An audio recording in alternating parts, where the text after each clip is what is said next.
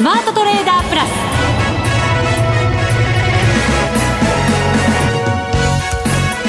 全国のリスナーの皆さんこんにちは。内田まさです。この時間はザ・スマートトレーダープラスをお送りしていきます。この方をご紹介しましょう。国際テクニカルアナリスト福永博之さんです。こんにちは。よろしくお願いします。よろしくお願いします、はい。さてゴールデンウィーク明け日経平均株価518円高で終わりました。2万9331円37銭です、そうですね、はい、まあ、一時600円以上617円高ですかね、はい、あの値上がりする場面ありました。2万9430円まで、うん、えー、値上がりする場面あったんですけども、えー、まあ、ほんのちょっと伸び悩んだっていう感じですかね。うん。えー、高値からはそうですね、100円ぐらい下で、はい、今日終わってるわけですね。そうですね、まあ、100円弱っていうところですかね。えー、はい、で、あとはやっぱり連休明けということで、まあ、どっちかに触れるかなと、まあ、あの思っていた方も多かったと思うんですけど、えーあの上方向に触れたのと、それからあとは、あのまあ、あ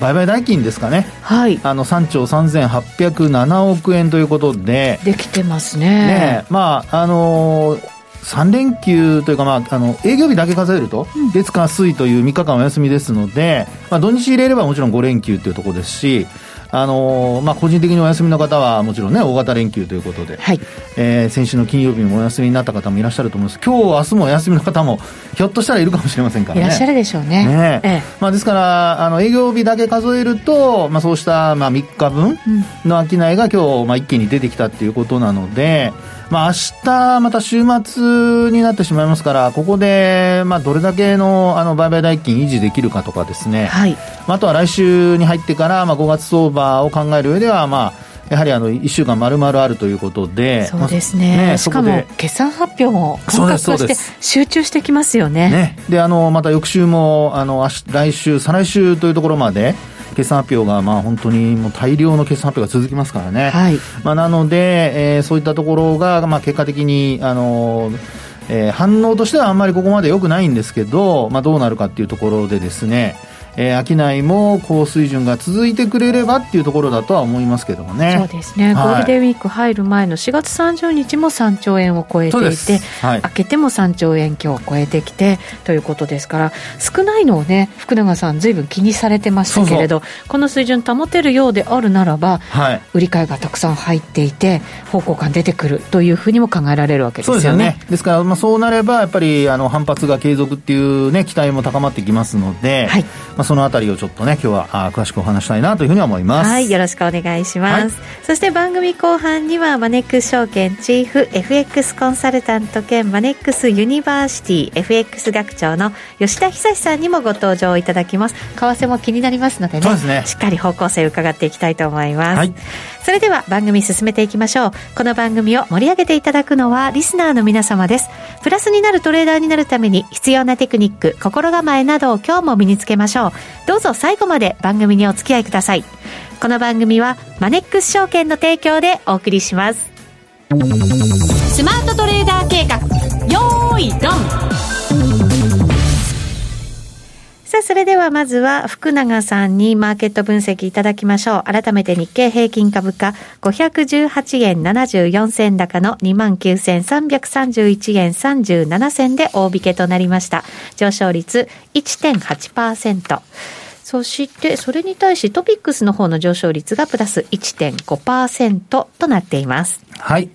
えー、まあ今お話あったように指数はもう1%以上の上昇で。そうですね。はい。で、あの、高いところは、もう本当に先ほどお話したように600円以上の値上がり幅を、まあ、えー、示すような場面もあったということなんですけど、はい。あの、ほんのちょっと、まあ、伸び悩んで終えたっていうところでですね、えー、まあ、やっぱりマーケット的には、あの、ここまでちょっとこう、まあ、そうですね、4月末が、もう1週間前は30日で、本当、あの、4月末というところだったんですが、うん、まあ、その4月末は、やっぱりアノマリが続いていてですね、月末下落のアノマリが、やっぱり昨年9月からもう今年、新年度に入ってからも続くっていう流れでしたよね。そうですね。続いてますね。はい、そうですよね。えー、で、一方で、あの、月賞にまた反発するっていう流れもですね、ええー、まあ続いていてですね、まあそのあたり、あのえー、そうですね。まあ、月末下落ほど、こう、かっちりとしているわけではないんですけど、えー、まあ、一応、あの、まあ、続いているという状況になっておりましてですね、まあ、結果的には、えー、そうですね、あのー、値動き的にはやっぱりこう、期待値が、まあ、期待値というか、期待が、まあ、反発ないしは押し目買いのそのタイミングっていうのがですね、えー、まあ、取引している人にとっては、まあ、今も続いているということで、うん、値動き的には、まあ、このまま続いてくれれば、またまた日経平均ですと3万円乗せというのもですね、視野に入ってくるんじゃないかと。はい。まあそういうことが、やっぱりこう、なんでしょうね、あの、盛り上がってくるような、まあそういう今日は終わり方だったかなっていうふうには思いますけどもね。なるほど。今日の終わり方だと、そうすると上昇していく兆しみたいなものがなんか見えたりとかしますか？そうですね。あの、一つにはですね、やっぱりあの、移動平均線で見たところ、まあ本当シンプルに見てですけど、あの、日経平均もトピックスもですよ、あの、75日移動平均線、これあの、えっ、ー、と、そうですね、これは4月の、あの、いつからこう下回ったかというとですね、うん、まあ厳密に言うと4月の21日、はい、で、あと翌営業日は、まあ日経平均は若干上回ったんですかね。うん、えーと、そうですね、40円ぐらい上回って、その後また下回って、ずっと月末まで続いたんですよね。はい。で、あの、今日はですね5、5月に入ってから6日で、まあ、あ75日線を上回って終えたと。あと、一時的にその25日線を上回る場面も、あの、日経平均はありましたので。そうですね。本当にわずかでしたけど。はい。ちょこっとだけ。ちょこっとだけ。はい。まあ、ですので、それもあの、まあ、えー、大きく押し返されたというわけではなく、ほんのちょっと押し返されて終えているっていう状況なので、あの、月、あとごめんなさい、金曜日ですね。日経平均のその75日線が29,248円ですから、これ下回っちゃダメなんですよね。で、一方で、あの、上回るっていうことで言うと、25日移動平均線の値が29,411円。はい。ですから、まあ、80円ぐらい上がれば、25日線を上回って週末を終えることができると。なるほど。はい。これ、5日線、緩やかながらちょっと上向き？そうですね。ですかね、日経平均の場合は。えただこれもですね、あの、5日前、6日前って見てもらうとわかるんですけど、ほぼ、まあ、えー、2万9000円よりちょっと上のところで横ばいような、横ばいのような状態ですので、はい。まあそういう意味では明日の動きによって、また下に向いたり上に向いたりって結構ですね。うん、微妙なところなんですね。そうです。微妙にはなるかとは思います。まあただ、あのー、5日前の値を上回って、あのー、まあ、反落しても終えれば、まあ、基本的には5日線は上向きっていうことになるので、はいまあ、そう考えると、一応まあ、えー、サポートにはなってくれるのではないかというところは考えられますけどね。はい。いいいいお話をしていただいている中ですけど、はい、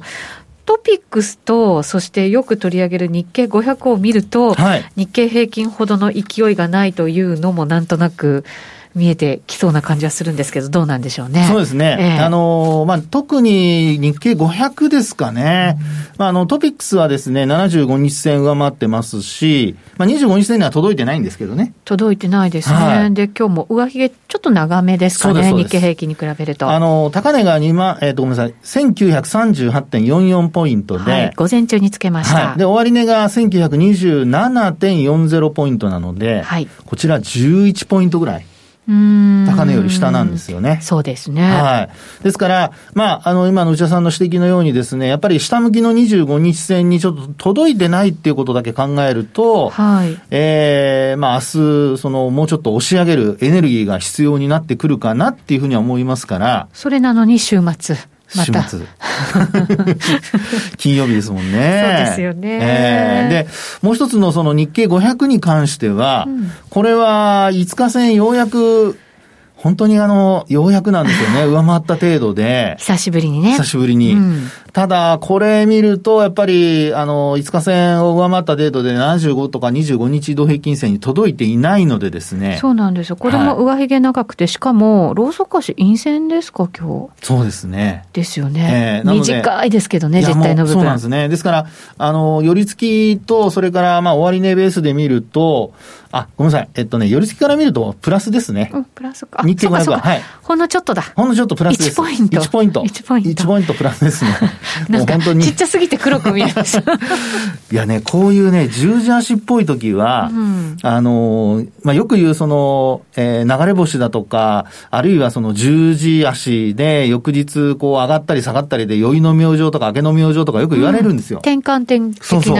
はい。なので、まあ本当にあの終値と、それから始まり値、始め値が終わり、あの、同じ水準で、はい、で、上髭、下髭があってっていうパターンの翌営業日は、上昇して始まるか下落して始まるかで結構流れが変わることがあるので、うん、なるほど。これはね、あの、日経500に関しては、今の内田さんの指摘は、これあの、や、まだ、あの、直近で見ると、実はこれあの、4月の22日、これあの、直近のね、あの、さっきお話しした、えー、日経平均だとかが75日線割り込んで、4月の21日に、まあ、大きく値下がりしたとこなんですけど。まだ開けて。はい。うん、そこからの戻りが22日が高値なんですね、日経500は。はい。で、この日経500は、その22日の高値にまだ届いてないんですよ。そうですね。方向感ないというか、はい、気迷いというか。そうです。勢いがないというか。はい。日経500、あ、失礼、日経225と、それからトピックスに関しては、うん、まあ特にですね、日経平均はもう22日の高値をガンと上回って終えてますので、はい、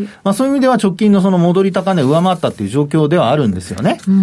ん、なので、あの、今お話したように、やっぱりできればその揃って3指数ともに、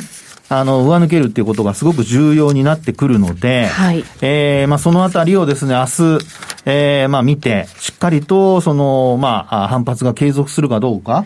そこをですね、すねしっかりと確認しておく必要があるかなっていうふうには思いますけどね。アメリカでもダウとナスダックとか、あと S&P だと、結構ね、チャート的な形って変わっていて、なんか、力強さはダウはあるもののっていう感じでね、はい、違いがありますもんね。そうですよね。えー、で、あの、その背景として昨日の解説なんかで見られたのは、やっぱりバリュー株にもう一回資金が向かっているとい。う話が、まあよく言われてますね。はい、昨日なんかまあニューヨーク見てると、キャタピラーとかですね、うん、まあ、そういった株が上がってたり、まあ一方でちょっとボーイングとかそういった、あの、まあ旅行関連のところは逆にちょっと売られてたりだとか、はい、まあ、なのでですね、えー、少し、あの、そういう意味では、やっぱり銘柄の、あの、選別というのが、まだ続いているのと、それからあとひょっとすると、為替でもお話あるかもしれませんけど、あの、イエレン FRB 議長ですね。はい、なんか気になる発言もね。あ、財務長官ですね。財務長官、そうです、そうです。はい。まあ、さらっと聞き流しちゃいましたけど。はい、もう本当にね、もう目まぐるしく変わるから、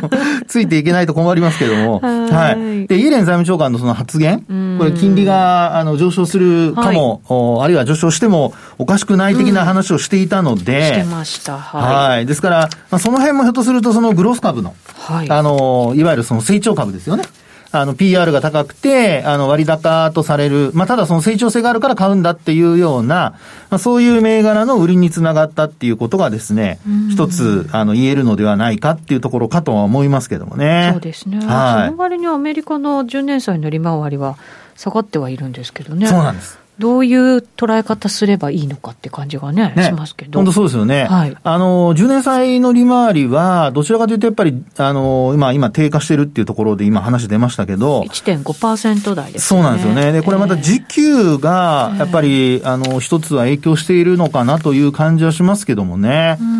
で、その、まあ、金利が低下しても逆にあの株の、その、ナスダックの方が上がらないっていうのが。そうなんですよ。それなんかね、ちょっと違和感というか。そこがちょっとね、逆にその株式市場の方から見た目と、それから今の内田さんの話のように、こう、金利から見て為替のね、動きの、あの、を見る方向と、うん、おそらくこれやっぱ見方がこう全然こう分かれていてですね、はい、今私がお話したようにあの株式の方から見ると、なんであのグロース株上がらないんだろうっていうですね、まあもちろんそのさっきお話したイエレン議長のあの発言もありますよ。はい、イエレンあの財務長官のね。ただ、あの、そこで金利が上昇しているんであれば、あの、売られても、もちろんグロース株売られても、あの、違和感ないんですけど、えー、あの金利がそれほど上昇していないにもかかわらず、グロース株が、これ2日連続オファー安ですよね。うんで、まあそう考えるとですね、結構その、まあグロース株、まあ決算発表も今のところ、えー、例えば、あの、アップルが昨日は売られたりだとか、はい、それからあとアマゾンなんかも、こう、ちょっと高くはなってきてはいるんですけど、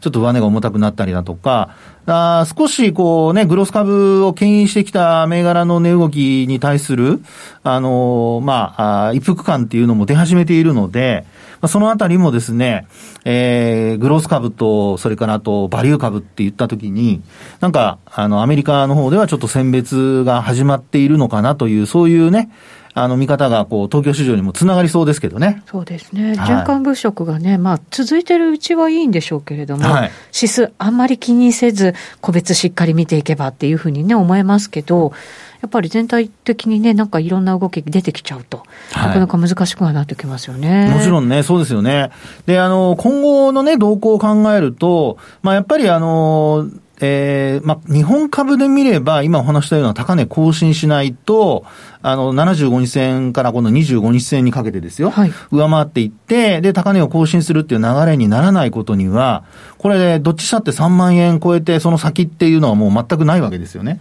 ですから、最低でも、やっぱり75日線、来週、この決算発表を通過する中で、えー、上回っていかないといけないというところになってくるかと思うんですよね、25日線をね。はいうん、で、一方で、あの、その辺が上回れないということになってくると、まあ、下値はですよ、日銀の ETF 買いが、こう、まあ、期待はあるので、えー、硬いとすると、ちょっとなんか、レンジ相場っぽい動きになってくるのではないかと。ですので、そうなるとですよ、今度きっかけ待ちっていうことで、結構長い間待たされることになりも、なるかもしれませんからね。なるほど。はい。はい、そこをちょっとね、あの、注意していただいて、まあ、やっぱり今お話しした、その、節になるところを抜けられるかどうか、はい、まあ、それが決算発表を超える中での重要なポイントになるんではないかなと思いますね。はい、わかりました。続いては、マネックス証券からのお知らせです。人生100年時代という言葉を聞いたことはありますか？超高齢化社会に突入する日本では、老後に備えるために、一人一人が資産運用をすること、また、そのために投資に関する知識を身につけることが求められています。この度、マネックス証券では、投資を始める前に押さえておくべき基本を一挙にまとめて学び、自身の知識として身につけることができる講座をご用意いたしました。その名は、マネユニアカデミー、ゼロから学べる米国株コース。最高値を更新し続ける米国株はなぜ強いのか。また、アップル、コカ・コーラの決算書の見方。勝ち続けるために必要なメンタルの管理法などについて、15回分の教科書と動画、メールでのお問い合わせサポートを活用して、いつでもどこでも学習いただけます。動画講師として、マネックス証券チーフ外国株コンサルタント兼マネックスユニバーシティシニアフェローの岡元兵八郎も登場します。あらゆる情報からご自身の知識で投資判断できるようになりませんか？マネユニアカデミーは有料の講座です。本講座を受講いただく前に、米国株の魅力や企業分析について解説する無料の体験講座をご用意しています。マネックス証券の講座をお持ちでなくてもお申し込みいただけます。今すぐ、マネユニアカデミーで検索。マネックス証券株式会社、金融商品取引業者関東財務局長、金賞第165号。ザ・スマートトレーダープラス。今週のハイライト。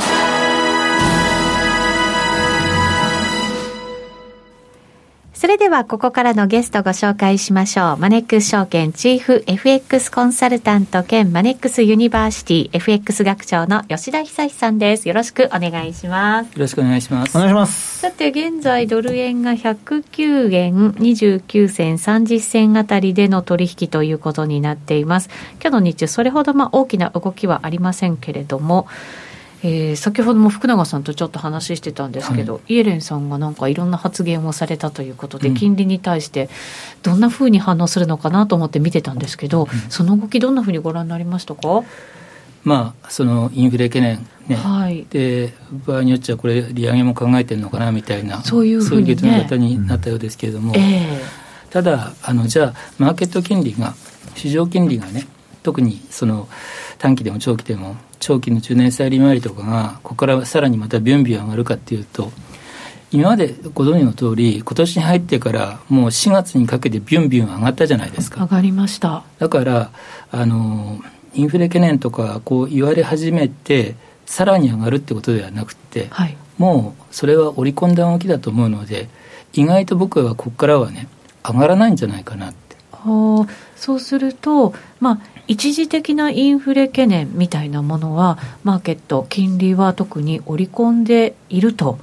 いうことになるんですかね。と思います。あの以前この番組に出た時にもお話したかもしれませんけれども、今日はまあ長期金利の指標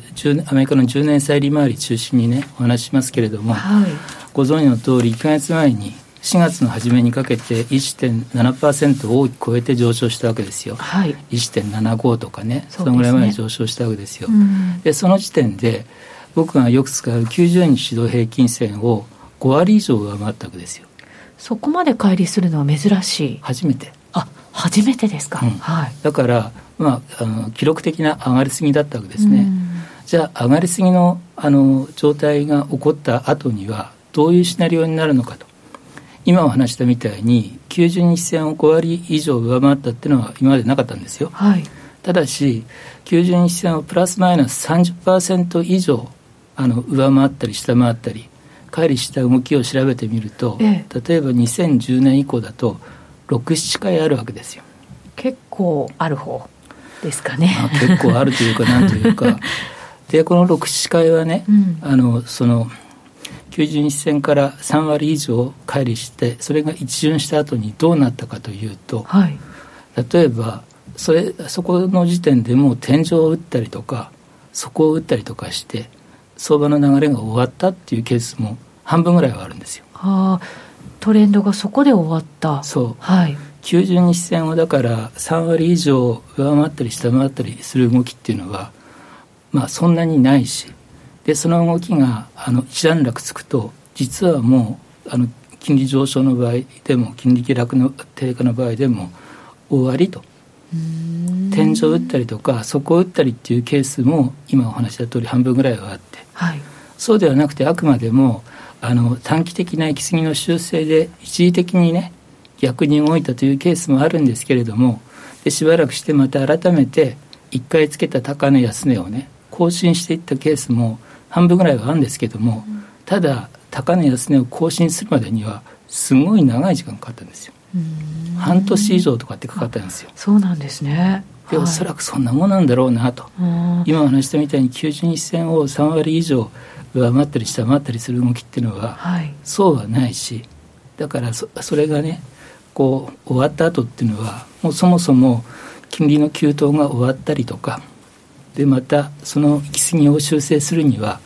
1か月とかで簡単に終わってねまたシャンシャンと上がっていくっていうものではなくて、はい、結構時間がかかるものと。じゃあ今回の場合ももしあのあくまでも一時的な修正に過ぎなくて金利上昇が再燃していく4月の初めにつけた高値を更新していくのが半年以上先だったら、はい、秋以降の話になるわけですよ。そうですね。だからみんながインフレ懸念であって金利上がるんじゃないかとかってこう気にし始めた時にはしばらくもうあの金利は上がっちゃってんだから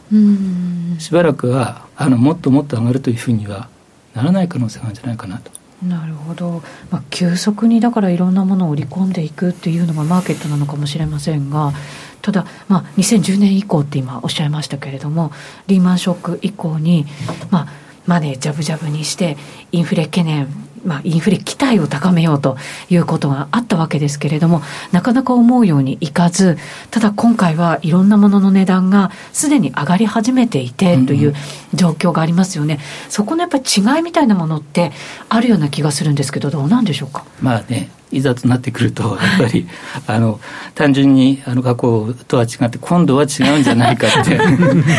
みんな思うじゃないですか。今度は違うぞって。そうなんですけど。それもよく、あの、分かる話ではあるんですけれども、それにしても、例えばですね、僕が今お話した、あの、30%以上乖離したケースっていうのは、うん、あの2010年とか2011年なんかにあったんですけども、2011年の話をしましょうね、はい、この際っていうのは金利が急あの下がったんですよ。今回と方向逆で下がったんですけれども。下がった、はい、で3割以上90日線を下回って行き過ぎた動きの反動であの一旦上がるんですけれどもまたしばらくしたらあの金利低下が再燃して1回つけた安値を半年以上経ってから更新していくんですけれども。この時っていうのは2011年におそらくヨーロッパ債務危機があったから金利がものすごく下がるわけですよ。はい、の逃避であのヨーロッパ域内ではドイツの国債が買われ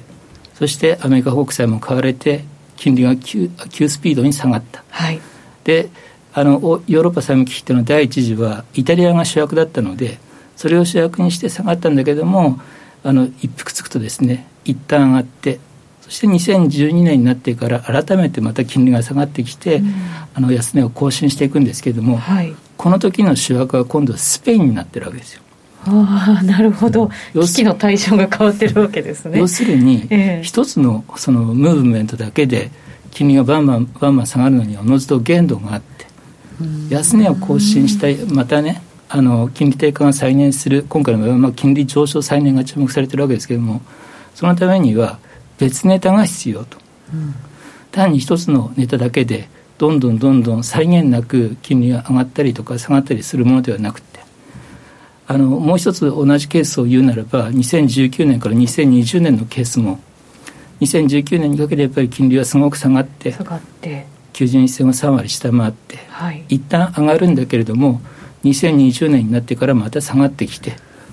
ただ、まあ、皆さんはゆっくり考えると分かるんですけども2020年になってから金利が低下が再燃したのはコロナショックっていう新しいムーブメントが出てきたからなんですよ。はい。だからそう簡単に一つのテーマだけで 際限なく一方向への動きとはならなくて、はい、あのもう一回ねあの金利上昇が再燃するんだったらあのなんか新しいテーマが必要なくらいそれがやっぱり時間がかかるんだろうななるほど。それがだから半年ぐらい、まあ、ちょっと反逆の方向に動いたりとかしながら調整を経て何か別なものが起きた時にそっちの方向へ動いていくと。いうことなわけですね。そうでしょうね。うん、今回のやったら普通に考えたら、はい、本当に利上げをするかもしれないとかね。なってから改めてやっぱり金利上昇を再現するとか、そんな感じじゃないですかね。なるほど。まあ今のその物価の動きがそのまま続いていくんだとするならばやっぱり上方向に行ったとしてもおかしくないわけですもんね。そうですね。はい。そうすると次のムーブメントというのはやっぱりその中央銀行の動きによるものが大きいんですかね。そうですよね。えー、で金利って前も言ったかもしれませんけれども結構 ISM 製造業景況指数今週もねあの月曜日に新しいのが発表されましたけれども、はい、ああれとのその相関性が高いんですけれども、うん、ご存知の通り今月発表された分は予想に反してすごく下がったじゃないですか。はい、まあ絶対水準として依然として高いんですけれども。